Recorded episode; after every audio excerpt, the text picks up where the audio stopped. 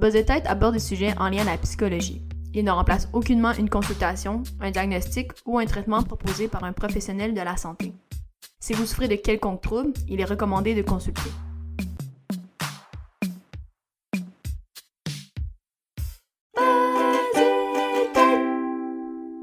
Salut tout le monde, j'espère que vous allez bien. Donc, c'est Léa et aujourd'hui, je reçois Oya de euh, la page TDAH au naturel. Donc, salut Oya, j'espère que tu vas bien. Salut, ça va bien, toi? Oui, super. Et donc, euh, bon, je vais, un peu dévoiler euh, le sujet avec euh, le nom de ta page, mais donc, justement, aujourd'hui, on va parler surtout du TDAH. Est-ce que tu pourrais nous en parler déjà d'emblée? Qu'est-ce que c'est que le, le, TDA ou TDAH? Oui, le TDAH, c'est pour trouble du déficit de l'attention avec ou sans hyperactivité. C'est une condition neurologique qui va avoir un impact sur les fonctions exécutives. Fait que cette condition-là va avoir un impact sur la mémoire à court terme, la flexibilité cognitive, l'attention, euh, l'hyperactivité, puis plein, plein d'autres aspects. Puis tous ces impacts-là vont se refléter dans différents, différentes sphères de notre vie, en fait. Puis euh, toi, dans le fond, à quel moment que tu as eu euh, un diagnostic là, de TDAH? J'ai eu un diagnostic lorsque j'avais 6 ans. Ben, mes parents constataient que ma mère était enseignante à l'école, puis constataient que, j'arrivais comme pas à, à vivre une réussite. J'étais souvent dans des situations d'échec, autant social que scolaire. Puis, ils ont eu comme la puce à l'oreille que c'était probablement ça.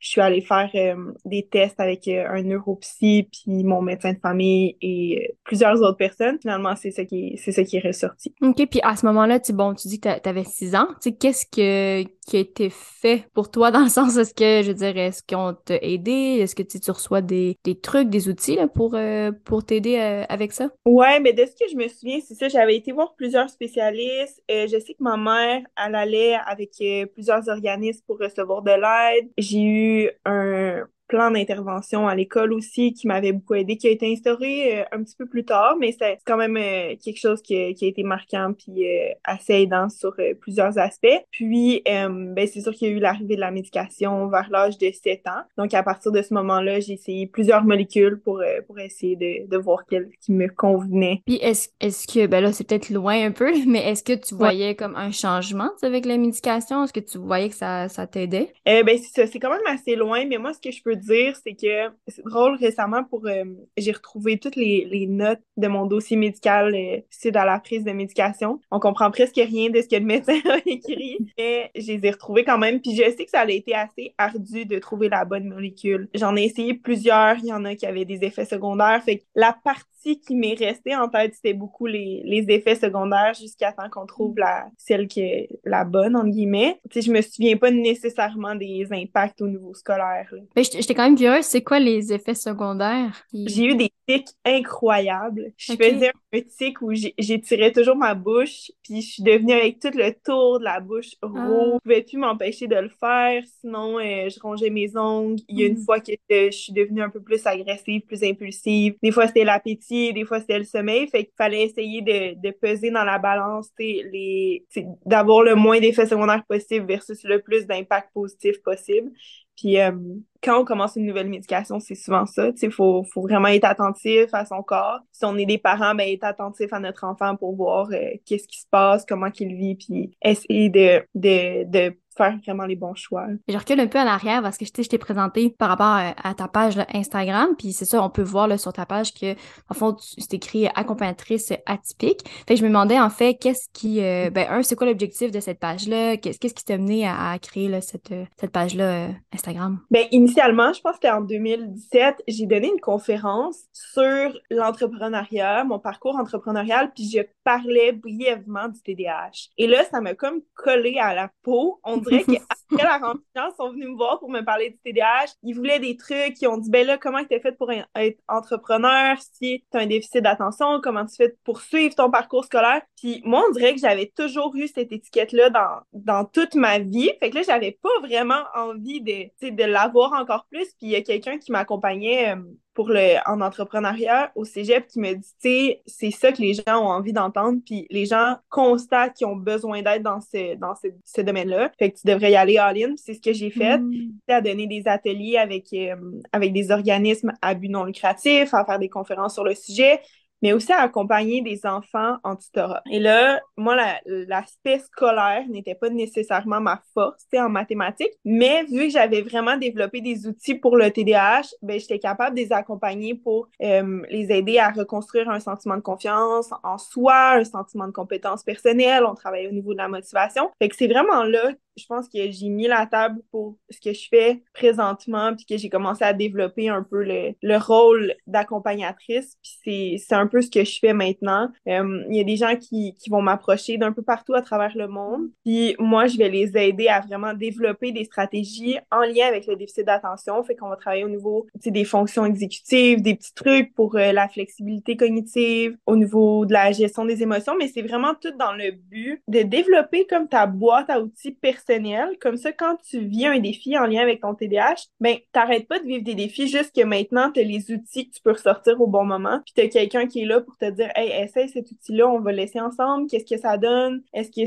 c'est positif? Est-ce que ça n'a pas vraiment fait d'effet? Quel ajustement qu'on pourrait faire? C'est un peu ça mon rôle. Puis au niveau des gens qui ont un déficit d'attention, le fait d'avoir quelqu'un qui les accompagne, c'est tellement bénéfique là, parce que tu as quelqu'un qui est là, qui croit en toi, peu importe que, peu importe ce que tu vas faire, puis on, ensemble, on trouve des solutions, puis ça donne des fois le, sentiment de sécurité, puis le courage pour avancer, puis pour continuer plus loin. Fait que c'est quelque chose que je fais depuis plusieurs années, puis je suis des jeunes, des adultes, euh, il y en a que je suis, il y a une petite fille que je suis depuis comme trois ans, puis c'est incroyable le, chemin que j'ai pu la voir faire, euh, puis accomplir. Puis mettons, si, on, y va justement dans le c'est très concret. Mettons quelqu'un qui nous écoute puis qui est comme Ah, tu sais, euh, moi justement, j'ai ce diagnostic-là, euh, j'aimerais ça, mettons, euh, rentrer en contact avec toi. Tu sais, je veux dire, est-ce que justement, faut-tu que la personne vraiment ait un diagnostic ou toi, tu, tu regardes pas ça? Je veux dire, comment la personne? OK. Non, non, pas. Tu sais, moi, je vais aller voir, tu sais, c'est quoi la manifestation que tu as, c'est quoi la difficulté que tu as. Puis nous, tu sais, essentiellement, les stratégies que j'ai développées ou que j'utilise, c'est des stratégies qui peuvent servir à quelqu'un qui a un TDAH ou qui en a pas, qui prend la mm. médication ou qui en a pas. Pour moi, c'est pas ça qui est important, c'est vraiment de travailler avec l'individu. Puis ça, mm-hmm. je le dis toujours, c'est super important. Je suis pas médecin, puis je suis pas psychologue, mais je peux aider les gens à je peux les accompagner des fois à aller voir le médecin puis à parler de c'est quoi les manifestations que j'ai tu sais, c'est intimidant d'aller rencontrer le médecin puis de dire, ben, comment tu vis ça? Tu as commencé à prendre une médication, c'est quoi les impacts? Euh, je sais pas. Tu sais, tu sais pas quoi mm-hmm. regarder, c'est normal. Tandis que moi, vu que j'ai, je l'ai déjà fait plusieurs fois, ben, j'ai comme une liste préétablie de ce qu'on peut regarder ensemble puis qu'est-ce que tu peux aborder comme sujet. Fait que c'est super aidant, c'est super complémentaire. Un autre point, un autre aspect, des fois avec les adultes puis les enfants, ben, je peux parler aux parents puis on va essayer de voir, euh, exemple en Europe, c'est vraiment difficile différent le, lien avec l'enseignant. Fait comment tu parles du TDAH à l'enseignant, comment tu apportes des mm. solutions à l'enseignant? Puis vu que hum, j'ai je fais un bac en enseignement aussi, ben tu sais, je, je sais un peu c'est quoi que les, les enseignants recherchent, qu'est-ce qu'on a de besoin. Fait que travailler la collaboration parents-famille aussi, c'est vraiment euh, c'est vraiment un point. Mais non, en fait, ce que je comprends, c'est que tu travailles autant avec des. Ben, j'étais dans l'accompagnement auprès de jeunes, mais aussi des adultes. Donc, c'est sûr que l'éventail est, large. Je me demandais, puis on, on, en parlait un petit peu avant le hors enregistrement, mais est-ce que j'imagine que ça, le TDAH touche à plusieurs sphères euh, de la vie. Je pense que même moi, d'emblée, on, pense beaucoup à l'école, parce que souvent que c'est là peut-être le diagnostic, euh, des fois, en tout cas, peut-être que les jeunes vont, vont, le recevoir. Mais je, je, me demande juste, mettons, dans l'accompagnement que tu fais, est-ce que est-ce que tu sens qu'il y a des choses qui sont différentes, c'est sûr, versus, mettons, des jeunes qui, justement, leur quotidien, c'est à l'école, ils ont des difficultés là, versus peut-être des adultes qui, ça pourrait se, se apparaître des difficultés au niveau, peut-être au travail, dans les relations amoureuses. Est-ce que tu vois, dans le fond, une, mm-hmm. Des différences, j'imagine? Ben oui, tu sais, on peut aborder euh, peut-être les, les difficultés, par exemple, pour les adultes. Ben, tu sais, pour les enfants, c'est, l'attention, euh, il va avoir la gestion des émotions, la flexibilité cognitive, mais il y a aussi l'aspect du développement du cerveau. Tu sais, l'enfant, il, il est pas arrivé à maturité encore, fait que des fois, on est entre, des fois, c'est des défis normaux que les enfants rencontrent mélangés au TDAH. Fait. Puis pour les adultes, ben, il y a la gestion financière qui est un défi incroyable. Tu sais, dis-toi, les gens qui ont un déficit d'attention ont souvent de la difficulté à gérer l'impulsivité. De un, gérer la gestion des émotions, c'est difficile. Fait que quelqu'un qui, qui a des défis au niveau de la gestion des émotions peut se tourner vers des dépenses. des fois, on est plus impulsif, ben là, on va dans, dans des dépenses impulsives pour, euh, pallier à autre chose. C'est tout, quand on, on, se met à étudier le phénomène, ça fait, ça fait du sens, ça s'emboîte. Euh, les troubles alimentaires aussi, ça a un lien souvent avec le déficit d'attention, la consommation. Euh, il y a des statistiques qui montrent que les, les gens qui ont un déficit d'attention ont un plus haut taux de risque de blessure parce qu'on bouge vite, on est, ça, ça, fait partie du personnage, je pense. Euh, mm-hmm. Au niveau relationnel, des fois, d'avoir l'impression d'être socially awkward, ça fait tellement partie de ça aussi. Euh, le sentiment de rejet, est souvent très, très fort pour plein, plein, plein de raisons, là, mais on peut développer une, une genre de sensibilité au rejet. Puis dès qu'une personne s'en va, on le vit intensément comme si c'était un deuil. Fait que c'est plein d'aspects qu'on on pense pas là, que ça va avoir un lien avec notre déficit d'attention. Tantôt, te parler des aspects relationnels. Ben, si le sentiment de confiance en soi, c'est un défi, si euh, le sentiment de rejet ben, est, très présent, l'impulsivité aussi, on peut s'imaginer comment, comment ça peut avoir un impact dans une relation amoureuse, par exemple, ou même amicale. Puis au niveau de la sexualité aussi, ça peut, ça peut avoir des répercussions. Il y a comme plein de questions qui me viennent, mais euh, premièrement, je reviens euh, par rapport à, ton, à ton accompagnement. Euh, encore une fois, très concret, mais est-ce que, je veux dire, euh, tu sais, les gens, est-ce que tu, tu, les vois, mettons, euh, chez eux? Est-ce que tu fais du virtuel? Est-ce que tu fais des, des par téléphone? Tu sais, très concrètement, là, mettons, encore une fois, quelqu'un qui nous écoute puis qui est comme, ah, tu sais, je suis intéressée. Comment ça fonctionne? Ben, comment que je fonctionne, c'est premièrement, je vais faire une première rencontre avec les gens pour voir ben, pour voir si ça fit, pour voir si moi je me sens à l'aise, que je suis la bonne personne pour euh, pour l'accompagner. Ça, je trouve que c'est super important autant avec les adultes que les enfants. Puis ensuite, si on va dans on continue dans cette direction-là, on va souvent faire un mois où on se voit chaque semaine. Puis euh, ça va tout être en, à distance parce qu'il y a des femmes qui viennent du Maroc, euh, de Belgique, mm. de Suisse. Fait que c'est vraiment à distance. Puis euh, par la suite, ben il y a certaines personnes que j'accompagne depuis vraiment longtemps, fait qu'ils vont juste prendre un rendez-vous dans mon calendrier. Ils voient mes disponibilités de la semaine, puis on se rencontre euh, en, en Zoom. Puis, par rapport à ce que tu disais un peu euh, précédemment, une question qui m'est venue plus par rapport euh, au diagnostic. Comme, bon, comme on disait tout à l'heure, euh, en tout cas, moi, souvent, ce que je vais entendre, c'est que, mettons, un enfant va recevoir un diagnostic là, alors qu'il est à, l'école. Puis, dans le fond, deux questions qui me venaient, dans le sens, est-ce que, ben, je, te, je te demande à toi en tant que, ben, que personne qui a le diagnostic, est-ce que tu penses que, tu sais, qu'il y a comme un genre de surdiagnostic, tu sais, comme soit à, ouais, à l'enfance ou euh, est-ce que c'est quelque chose que tu vois, toi, soit justement, que tu as beaucoup de jeunes qui te, qui, ben, je sais pas, qui demandent des services, j'imagine c'est les parents, là, mais est-ce que c'est euh, un diagnostic, qu'on surdiagnostique, euh, selon toi, si tu veux répondre à la question? C'est une grosse question. Euh, ben, il y a un livre que j'ai lu, c'est euh, Tout ce qui bouge n'est pas TDAH.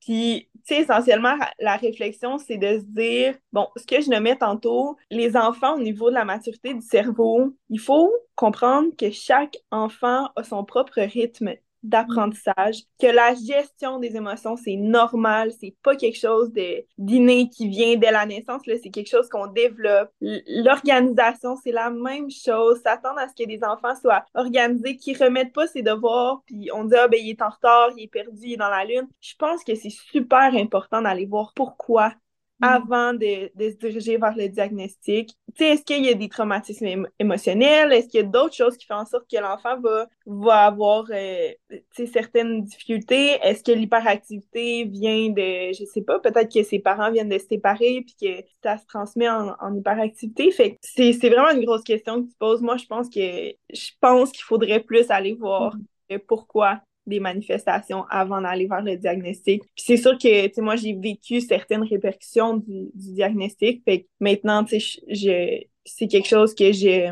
que je, je vois un peu avec euh, un pas de recul. Puis je me dis, tu sais, faut, faut vraiment prendre le temps faut vraiment être conscient des impacts possibles sur l'enfant le, avant d'aller dans cette direction-là. Puis je dis pas qu'il faut pas y aller, juste qu'il faut mm-hmm. aller voir les autres impacts qu'il peut avoir. OK. Mm. Puis là, maintenant, ma question qui est plus par rapport euh, euh, justement à l'adulte, parce que moi, je travaille auprès des, des adultes, puis des mm. fois, il y en a qui vont, qui vont dire, là, ouais, qui ont reçu soit diagnostic, il y en a qui se posent la question, tu sais, ah, j'ai-tu un TDA, tu sais.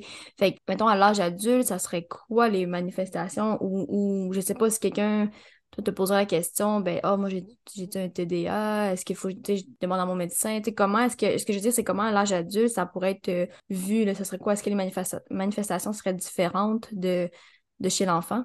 Mais c'est sûr que si quelqu'un me le demande, je vais lui dire d'aller voir son médecin. Mais tu sais, au niveau des manifestations, il faut savoir que c'est des manifestations qui seraient arrivées aussi à l'enfance. C'est pas quelque chose qui arrive du jour au lendemain.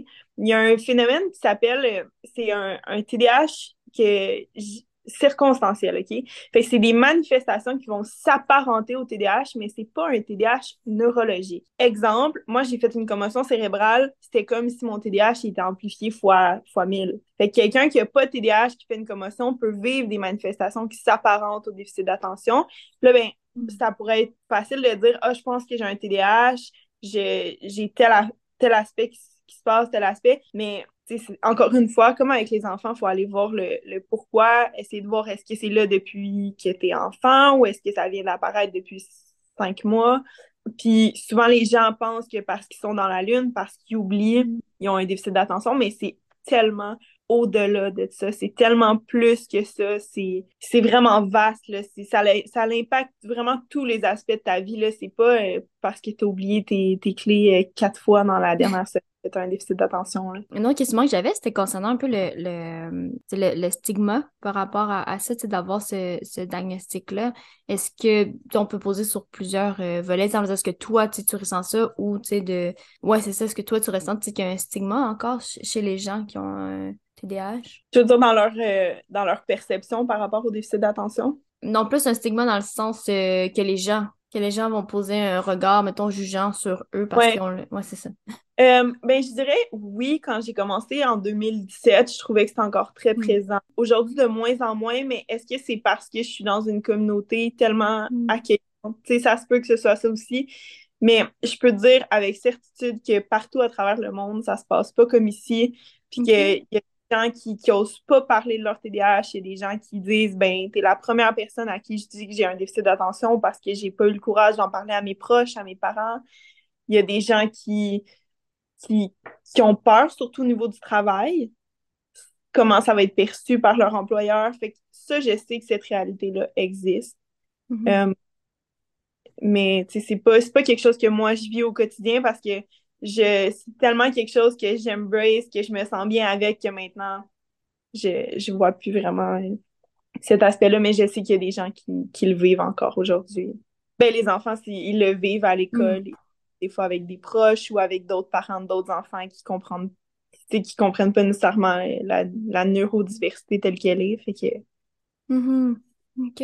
Puis, euh, tu un autre euh, sujet qu'on voulait aborder, qui évidemment euh, tout à fait en lien.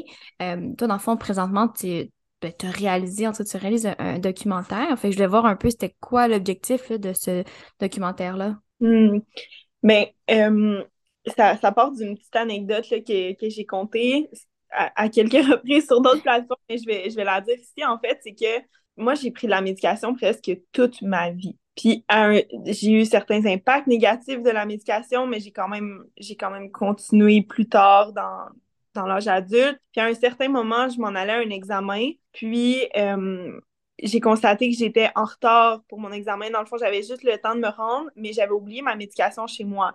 Fait que c'était soit que je retourne chez moi chercher ma médication, puis que je manque 30 minutes dans mon examen, ou que j'allais faire mon examen de mathématiques sans médication, puis j'ai réalisé que pour moi, c'était inconcevable de réussir quoi que ce soit sans que j'aille pris mon médicament. Fait que là, je me suis dit, ben non, tu sais, j'aime mieux perdre 30 minutes. Alors que, tu sais, ça fait aucun sens que tu aies l'impression que tu aucune compétence personnelle sans ton médicament. Tu sais, clairement, il y a un problème à ce niveau-là. Puis moi, je me suis dit, ben, il faut que j'aille voir c'est quoi, il faut que j'aille, faut que j'aille travailler là-dessus. Fait qu'à partir de ce moment-là, ben, je me suis informée, j'ai changé mon alimentation, j'ai fait vraiment beaucoup d'efforts pour être plus en accord avec moi-même, pour me sentir bien avec moi-même, puis pour me réapproprier un peu mon sentiment de compétence.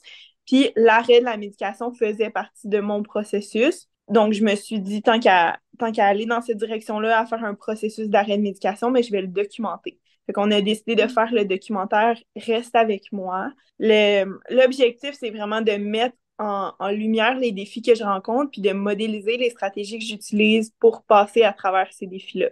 Fait que je savais grosso modo quel, un peu quel défi que j'allais rencontrer. J'ai eu des surprises, évidemment. Mais euh, je voulais vraiment aller voir quelle stratégie que j'allais mettre en place, comment est-ce que j'allais passer à travers ça. Puis on a fait une entrevue aussi avec tous les membres de ma famille pour voir un peu comment eux l'ont vécu. Par exemple, mon beau-père, ben, c'était comment pour lui d'avoir euh, mon petit frère qui, qui, qui est neurotypique versus moi. Euh, mon père mm. qui est aussi TDAH, comment que lui l'a vécu que moi je sois diagnostiquée. Puis je pense que ça met, ça met en lumière vraiment plein d'aspects importants, autant pour les parents, les proches, les adultes que les enfants. Ouais, ben tu l'as comme nommé, dans le fond, ton, ton arrêt de, de médication. Puis ça, ça fait combien de temps? Je sais que sur Instagram, des fois, tu, tu, tu le tu le update, là, mais ça fait. Est-ce que ça fait longtemps? Euh, mais dans le fond, mon objectif, c'était d'arrêter pendant 100 jours. C'est ça, OK. Puis là, j'ai passé le 100 jours depuis plusieurs mois, puis j'ai arrêté de compter. OK. fait que je dirais que ça fait depuis le mois, peut-être d'octobre. Tu sais, ça fait quand même un bon moment, là. Puis j'ai effectivement encore des moments où c'est c'est plus difficile. Je sais pas si, si je vais arrêter pour toute ma vie. Moi, je pense que ce qui est important, c'est d'apprendre à t'écouter, puis de savoir reconnaître le moment où, si tu en as besoin pendant, je sais pas, un X nombre d'années, c'est correct aussi, mais ce qu'il faut, puis ce qui est essentiel, c'est que tu aies tes propres outils, peu importe que tu prennes la médication ou pas, puis que tu aies confiance en tes propres compétences. Mm-hmm. Puis ce documentaire-là, mettons, tu dirais que ça s'adresse à qui? J'imagine tout le monde, mais je dire, ça s'adresse à ceux qui ont le diagnostic, ceux qui n'ont pas le diagnostic. Aurais-tu euh, euh, un public cible ou? Ouais, ben, moi, je pense que ça s'adresse principalement aux adultes, aux parents qui accompagnent des enfants qui ont un TDAH, aux proches, aux enseignants aussi pour comprendre mieux la réalité des enfants qui ont des déficit d'attention, mais aussi très bien aussi pour les, les, adultes qui ont reçu un diagnostic ou qui en ont pas puis qui veulent, qui veulent juste mieux comprendre la réalité qu'on a au quotidien. Et donc, euh, en, faisant justement, en réalisant ce documentaire-là, j'imagine qu'il y a des aspects que tu as peut-être euh, découverts quand même, même si oui, tu as diagnostiqué depuis longtemps, mais j'imagine qu'il y a des choses que tu as peut-être plus découvert euh, sur toi ou sur le, TDAH. Mm-hmm. Ben, ça m'a permis vraiment de vivre mon déficit d'attention différemment. Puis c'est sûr qu'il y a des défis qui étaient un peu plus à vif, disons-le comme ça. Euh, mais j'ai appris que la flexibilité cognitive, en général, même en travaillant avec des gens qui ont un déficit d'attention, la flexibilité cognitive est vraiment un défi, OK?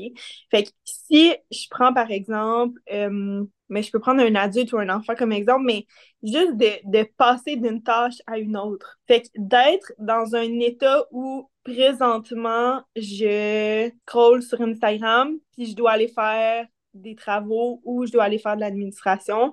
Juste la transition est ultra difficile. Puis là, on a tendance à dire ah mais les gens qui ont un déficit d'attention, ils font des c'est des gens qui font des multi plusieurs tâches en même temps, du multitasking, mais dans les faits, c'est pas vraiment aidant parce que juste le temps que on switch d'un truc à un autre, ça nous demande vraiment beaucoup d'énergie, beaucoup de temps, puis beaucoup d'attention. Puis on arrive à la deuxième tâche, puis on se dit, ah, ben voyons, comment ça je suis fatiguée de même? Mais c'est juste parce que tu as, comme pris tout ce que tu avais en réserve d'énergie puis de concentration pour passer d'une tâche à l'autre. Puis ça, c'est des choses qu'on sait pas souvent, puis on n'arrive pas à comprendre pourquoi on est fatigué, pourquoi on, on manque d'attention. Mais une fois qu'on est tout courant, on est capable de, de, créer un environnement qui correspond mieux au fonctionnement de notre cerveau. C'est un peu ça aussi que je fais en accompagnement. Mm-hmm. Ben ouais, c'est dans cette direction que j'allais, dans le sens que, mettons, à l'issue de ce que tu viens de nommer, est-ce que, mettons, il y aurait comme un outil ou, des, des, stratégies, mettons, à employer, mettons, comme dans ces cas-là, tu sais, comme tu dis, ben finalement, tu sais, ça, ça, ça demande beaucoup d'énergie, mettons, pour une personne euh, euh, mm-hmm. euh, qui a un TDAH, puis d'aller de, vers de multiples tâches. Fait que, mettons, y aurait-tu comme quelque chose à faire? Ouais, ben oui. travailler en bloc de temps, mm. c'est vraiment aidant.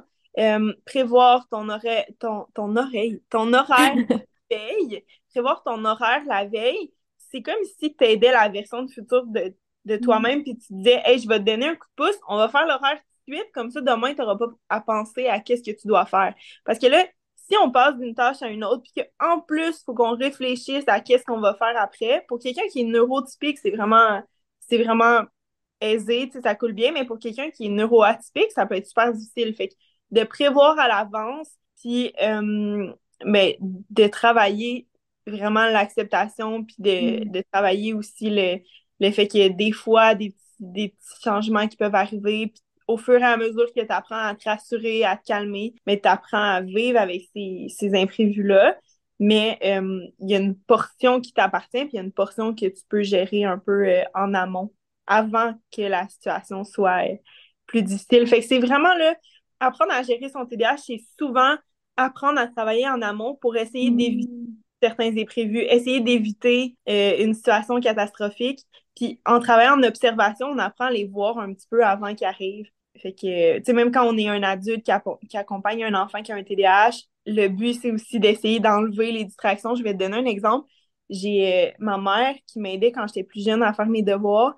Elle constatait que, euh, ben, pour moi, que mon chien soit tout le temps là, c'était super difficile parce que j'avais tout le temps envie d'aller le voir. Puis là, j'étudiais pas. Puis elle, elle n'avait pas envie que je vive une situation négative puis qu'elle me dise, ben là, Laurence, euh, lâche Mélodie. Fait qu'elle apprenait la chienne, puis elle l'amenait ailleurs au lieu de me chicaner moi. Fait que c'est un peu la même chose qu'il faut faire en tant qu'adulte. Il faut apprendre à aider notre TDAH, puis à, organiser l'environnement pour pas qu'on soit constamment en situation d'échec, puis qu'on on mm-hmm. rencontre, on a l'impression qu'ils sont insurmontables. Mm-hmm. OK, ouais, ben oui, c'est intéressant, en fond, de le voir peut-être juste euh, différemment. Dans le fond, de, ce que j'entends, c'est de peut-être de, pas nécessairement contrôler, mais de composer avec justement l'environnement dans lequel euh, l'individu, euh, il, il ou elle est, dans le fond. Là. Oui, exactement, parce que sinon, on se dit, ben là, moi, je j'arrive pas à faire ça, je fit pas, je cadre pas. Mais c'est peut-être juste parce que cette situation-là ne te correspond pas. Fait comment est-ce que tu peux faire pour la modeler un petit peu pour que tu sentes mieux, pour que les autres autour de toi se sentent mieux. Puis d'apprendre à nommer tes défis, d'apprendre à connaître ton TDAH. Si tu me demandais qu'est-ce qu'on fait en accompagnement, aussi, c'est d'apprendre à, à nommer les défis que tu rencontres pour avoir des meilleures relations avec les autres. Si tu peux dire, regarde, ça pour moi, c'est difficile, ça t'appartient pas, ça m'appartient, mais je suis capable de te nommer, d'être capable de dire à un employeur, écoute, pour moi, s'il y a des imprévus dans l'horaire ou que mon horaire est changé à moins de 24 mm. heures de, préavis, ça ne me convient pas, ça ne me correspond pas, moi, c'est difficile. Mm-hmm. Fait que tout ça, c'est vraiment des, pistes qui sont vraiment aidantes. Euh. Un autre point aussi qui, m'est venu, parce que tu l'as abordé juste comme ça euh, en début, puis on s'était pas arrêté, mais par rapport plus, mettons, aux émotions ou l'impulsivité, je me demandais qu'est-ce qui était peut-être euh, plus difficile? Est-ce que c'est dans l'intérêt dans la gestion? Ah, c'est tellement un gros point, là. Tellement. Puis ça joue sur notre concentration. Souvent, on va avoir de la difficulté à être concentré juste parce qu'on a une charge émotive qui est trop grande. Mm. Puis il y a l'aspect des stimuli. Souvent, on a trop de stimuli dans notre journée. Puis quand je parle de stimuli, c'est pas juste euh, quelqu'un qui te parle. Ça peut être la lumière qui est forte, ça peut être une odeur, un bruit. Tout ça va euh, amener peut amener une surcharge cognitive. Puis là, tu peux te sentir fatigué puis te dire, ouais, je suis tombée à fleur de peau, j'ai juste envie de pleurer, mais des fois, c'est juste parce que tu as vraiment une surcharge, tu as besoin de, de l'extérioriser. Puis si tu n'as pas appris à, à, à, faire ressortir cette charge émotive-là, mais ben là, ça peut sortir euh, de façon impulsive, croche, puis de, on peut euh, dire des trucs qu'on pense pas. Fait il y, a, il y a ça, mais il y a aussi l'intensité. On va souvent vivre des émotions très, très, très intense, autant dans la joie que dans la tristesse. Euh, moi, quand je prenais ma médication, j'avais l'impression un peu plus d'être égale, hmm. mais je savais qu'en arrêtant, j'allais vivre des émotions plus intenses, mais j'ai ça, ça m'est arrivé pour la première fois depuis super longtemps de pleurer de joie quand j'ai arrêté de prendre mon médicament, là, je, je, pleurais de joie comme quasiment une fois par jour. Puis je me dis, voyons donc, comme je pensais pas que je pensais pas que je pouvais faire ça. tu sais, des fois, c'est quelque chose de juste vraiment cute. Quelqu'un qui me dit Hey, je suis contente de voir, puis là, j'ai les yeux, les yeux pleins d'eau. Je suis super contente. Là. Fait on vit les choses vraiment, vraiment intensément. Autant que euh, j'ai une autre situation où mon petit frère me dit Bon, ben, va-t'en là-bas, là, je suis occupée, puis tout de suite, j'ai eu les yeux pleins d'eau, puis j'avais envie de pleurer, puis là, il a dit, ben, excuse-moi, tu c'était pas ça que je voulais mm-hmm. dire, c'est juste que nous, on le vit rapidement, intensément, puis faut apprendre à vivre avec, puis à, accepter ça, puis à, se dire, ben, crime, oui, je peux apprendre à réguler, mais ça fait aussi partie de, de la beauté de qui je suis, parce qu'il y en a beaucoup qui disent, ah, tu sais, j'aime pas ça, vivre trop d'émotions, je veux pas que les gens le voient, mais tu sais, c'est ça qui, est beau dans le fait de, réapprendre à, être soi-même et à être authentique, mais ça fait vraiment partie du déficit d'attention. C'est vraiment un, défi qui est présent pour la plupart des gens. Fait j'imagine que ça, tu peux le travailler justement dans l'accompagnement avec, euh, avec les gens qui t'accompagnent. Oui, on peut regarder au niveau de la gestion des émotions, mais je te dirais que la première chose qu'on qu'on regarde ensemble, c'est vraiment le sentiment de compétence personnelle. Puis on apprend à observer avant de mettre des stratégies en place. on apprend vraiment à, à voir qu'est-ce qui se passe, vers où je me mm. dirige. Est-ce que, par exemple, si euh, quelqu'un a fait des dépenses impulsives, ben, à vers quel moment que, que, je vais aller là, ça va être quoi l'élément déclencheur? Euh, si tu essaies de te concentrer, d'essayer d'observer, d'être capable de voir, OK, là, plus concentré, juste de le constater, là, c'est vraiment un gros chemin qui, qui après, nous permet de mettre en place des mm-hmm. pratiques. Il faut vraiment passer par l'acceptation de soi, l'observation, puis, euh, puis de voir c'est quoi ses besoins aussi. Parce que mm. si on essaie de mettre des stratégies en place, mais tu connais pas tes besoins, puis tu sais pas qu'est-ce que tu veux, ben ça, ça risque d'être difficile, puis moi, je pourrais pas nécessairement trouver les bonnes. Mm-hmm. Ben oui, ben oui, ça fait vraiment beaucoup de sens de, de justement d'être amené à reconnaître pour oui après mettre des trucs en place, mais faut déjà mm-hmm les, identifier. Là. Mm-hmm. Puis un autre point aussi que on n'aborde pas nécessairement tout le temps, mais de voir est-ce que, euh, j'imagine la réponse est oui, mais est-ce qu'il y a des aspects positifs finalement à ce diagnostic-là? on parle souvent, bah c'est ça, un peu des, des, bon, des, difficultés, des, des, des, comportements, mettons, plus euh, difficiles, mais je me dis, là, ça serait quoi les, euh, les aspects là, positifs? Moi, je pense que la sensibilité en est une très grande, la capacité d'empathie. Tu sais, autant que ça peut être euh, envahissant, qu'on se met tellement à la place de l'autre, qu'on le vit mm. comme si c'était nous, mais en même temps, c'est une super grande force, là, parce que on vient avec vraiment de façon comme intérieure, innée, la capacité d'être super empathique et super sensible aux autres. Puis après, mais ben, on apprend à le, à le réguler, puis des fois à, à mettre nos limites, à mettre nos distances. Fait que je trouve que c'est peut-être un peu plus, non, c'est pas plus facile, mais il y a peut-être d'autres gens qui ont une, moins grande sensibilité qui, qui vont pas nécessairement développer leur sensibilité à l'inverse. Je sais pas si tu comprends qu'est-ce que je veux dire. Mm-hmm. Mais nous, on a la, cette capacité-là, puis on apprend à, prendre nos distances, mais au moins c'est là à la base. La créativité, think out of the box, on, on a souvent euh, une façon de penser, de faire des liens. On va faire des liens entre des choses que des gens, des fois, se disent, mais voyons, pourquoi tu vois un lien entre ces deux éléments-là? Mais ça peut t'amener à, vivre des trucs vraiment cool. Aussi, le, l'intensité, je trouve que c'est une belle qualité. Quand on fait quelque chose qu'on aime, on le fait avec passion et intensément. Ouais, la sensibilité. Puis, je dirais que les gens que j'ai, avec qui j'ai travaillé, là, autant d'accompagnement que des gens avec qui j'ai discuté du TDAH, c'est souvent des gens qui veulent beaucoup, beaucoup aider les autres. Fait que d'abord et avant tout, leur, priorité, c'est de, d'aider les gens qui ont un TDAH, de, d'aider ceux qui vivent une situation similaire. Fait que l'entraide est super, euh, super important, la collaboration. Puis c'est des individus que je constate qui ont une très grande résilience. C'est vraiment incroyable. Il y en a qui ont passé à travers des trucs euh, inhumains, puis finalement, ils s'en sortent vraiment euh, grandis. Fait qu'il y a une capacité de résilience qui est vraiment, vraiment vraiment forte, ouais. C'est vraiment intéressant que justement que tu puisses, puisses les, les nommer, j'imagine tu les, les reconnaître toi-même. Puis j'imagine c'est pas nécessairement tout, tout, le temps facile de le justement de le reconnaître chez soi, peut-être. J'imagine qu'en accompagnement, c'est des choses que c'est sans le travailler nécessairement là, euh, directement et tout, mais j'imagine que c'est des choses qui sont amenées là, des fois à prendre conscience qu'il y a aussi ces forces-là. Là. Mm. Mais oui, c'est super important parce que on, on est tout le temps tu sais, des fois, on rentre comme dans un cercle vicieux où on se dit, euh, ben, j'essaie de, de, faire tel objectif, j'essaie de faire ça, ça, ça, mais on réalise pas toutes les petites victoires qu'on a quotidiennement. Fait que c'est sûr qu'il y a des fois de prendre le temps de s'arrêter ensemble puis dire, ben, regarde qu'est-ce que tu as accompli cette année, regarde qu'est-ce que tu as été capable de faire. Tu sais, ça, c'est tout des, des succès. Puis il y a plein de gens là, qui, qui se seraient arrêtés avant de se rendre où est-ce que tu où est-ce que tu t'es rendu. Puis, euh, fait que oui, c'est vraiment quelque chose qu'on essaie de, de voir, de travailler. Puis, de d'avoir une image un peu plus positive du déficit de l'attention. Parce que si tu considères que le TDAH fait partie de toi, OK? Il y a des gens, des fois, qui disent « je suis TDAH ». Moi, je pense que mm. c'est quelque chose qui, qui fait partie de toi, mais c'est pas quelque chose que tu es intégralement. Mais déjà, si tu penses que ça fait partie de toi, puis que tu as une image négative du déficit de l'attention, c'est un peu comme si tu avais une image négative de toi-même.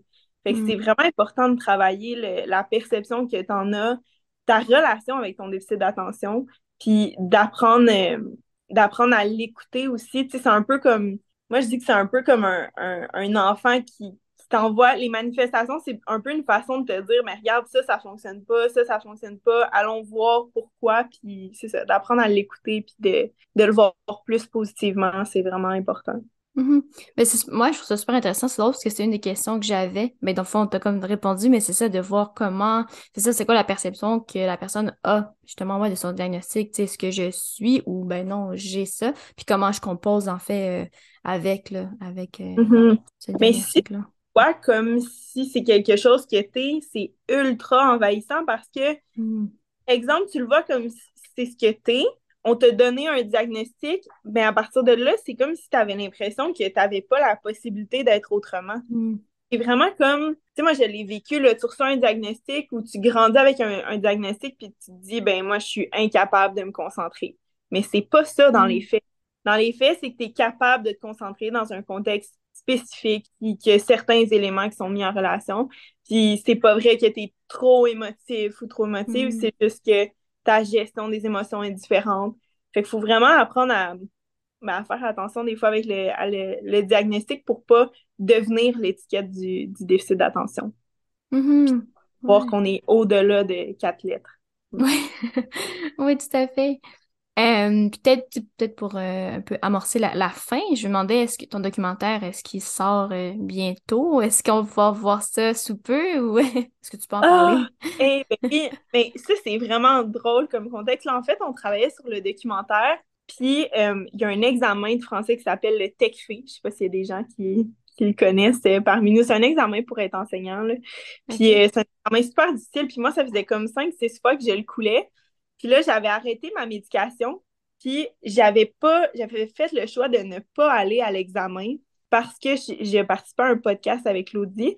Puis là, finalement, l'université a rajouté une date. Mais moi, je me suis dit, tu sais, ils ont rajouté une date en fin de session. Je prends pas ma médication comme. J'avais de la difficulté à conceptualiser que j'allais le passer. Puis finalement, je l'ai passé. Fait que ça Hmm. m'a ajouté un stage puis plusieurs cours à l'université. Donc là, présentement, je travaille pas sur le documentaire, mais je Ah. dirais comme peut-être un an à peu près. Fait que tout ça pour dire que ça a retardé un petit peu le processus. Mhm. Mais hum, ouais, je dirais peut-être à peu près un an que ça devrait sortir. Ouais. OK. Ben, dans le fond, il y a eu un, un retard, mais parce que c'est une bonne nouvelle aussi, là. Dans le fond, dans ton Ouais, cheminement à toi. ouais, j'étais pas ça. Ah, on parlait de flexibilité, ça, ça m'a demandé beaucoup de flexibilité, là. Beaucoup, beaucoup, parce que ça un cours de mathématiques, ce qui était quand même un, un défi, mais hum, tous les, les moments de tournage sont faits. Fait qu'en ce moment, il nous le montage. On aurait aimé ça peut-être euh, aller en sociofinancement, mais on, on va voir là. Jusqu'à présent, c'est euh, autofinancé. Ouais. OK. Puis dans le fond, les gens, ben oui, on l'a dit tout à l'heure, ils peuvent te suivre euh, sur Instagram. Est-ce qu'il y a d'autres plateformes où ils peuvent te, soit te suivre aussi, euh, ils ont, ils ont des questionnements où ils voudraient là, euh, t'avoir comme accompagnatrice ou avoir justement des nouvelles là, par rapport au documentaire? Est-ce que tu as d'autres euh, moyens qu'on puisse te contacter? Ben oui, on peut me contacter. Je peux donner l'adresse courriel. C'est tdh at gmail.com. Donc, à commercial gmail.com ou sinon, Instagram, c'est vraiment, euh, c'est vraiment un must. Sinon, Facebook. Mais euh, ouais, le courriel puis Instagram, c'est, vraiment ma principale plateforme. Excellent. Ben, on va rester à l'affût là, pour euh, ton documentaire qui s'intitule Reste avec moi, si j'ai bien noté. Donc, Oui. euh, ouais, on va rester à l'affût de, de ça. Puis effectivement, oui, là, pour les gens qui veulent te suivre, euh, en savoir davantage peut-être sur le TDAH ou te suivre dans tes aventures aussi euh, que, Mm. que tu mets là, parfois sur, sur Ouais. Instagram. Donc, ben écoute, Mais mer- Ah oui, vas-y. merci à toi, pour vrai, merci pour ton, ton ouverture puis ton intérêt. C'est toujours euh, agréable de discuter avec des gens qui veulent en apprendre plus sur, euh, sur la neurodiversité, puis je suis vraiment reconnaissante euh, pour ton invitation. Ben, merci à toi. Écoute, ça m'a fait super plaisir qu'on puisse euh, discuter de ça, parce qu'en plus, je pense, j'en, c'est ça qu'on me disait, j'en ai jamais parlé, en fait, sur, euh, non, Mm. sur le podcast, même, tu sais, aucun invité et tout. Tu sais, moi, je suis pas spécialiste, euh, spécialisée dans le sujet, fait que je trouve ça intéressant de pouvoir en, en discuter avec quelqu'un qui avait, ben, peut-être une, approche, en tout cas, une, vision, je pense, euh, différente. Donc, euh, ben, merci beaucoup à toi. Pour ma part, euh, vous pouvez ben, me suivre sur Instagram, Buzz Podcast, et maintenant nouvellement sur euh, TikTok aussi, donc euh, au même nom, Buzz et Tête Podcast également. Et vous pouvez écouter les épisodes sur Spotify, Deezer, Google Podcast. Si je me souviens bien. Donc voilà, merci à toi encore, Oya, et merci à vous. Et on se revoit bientôt. Bye!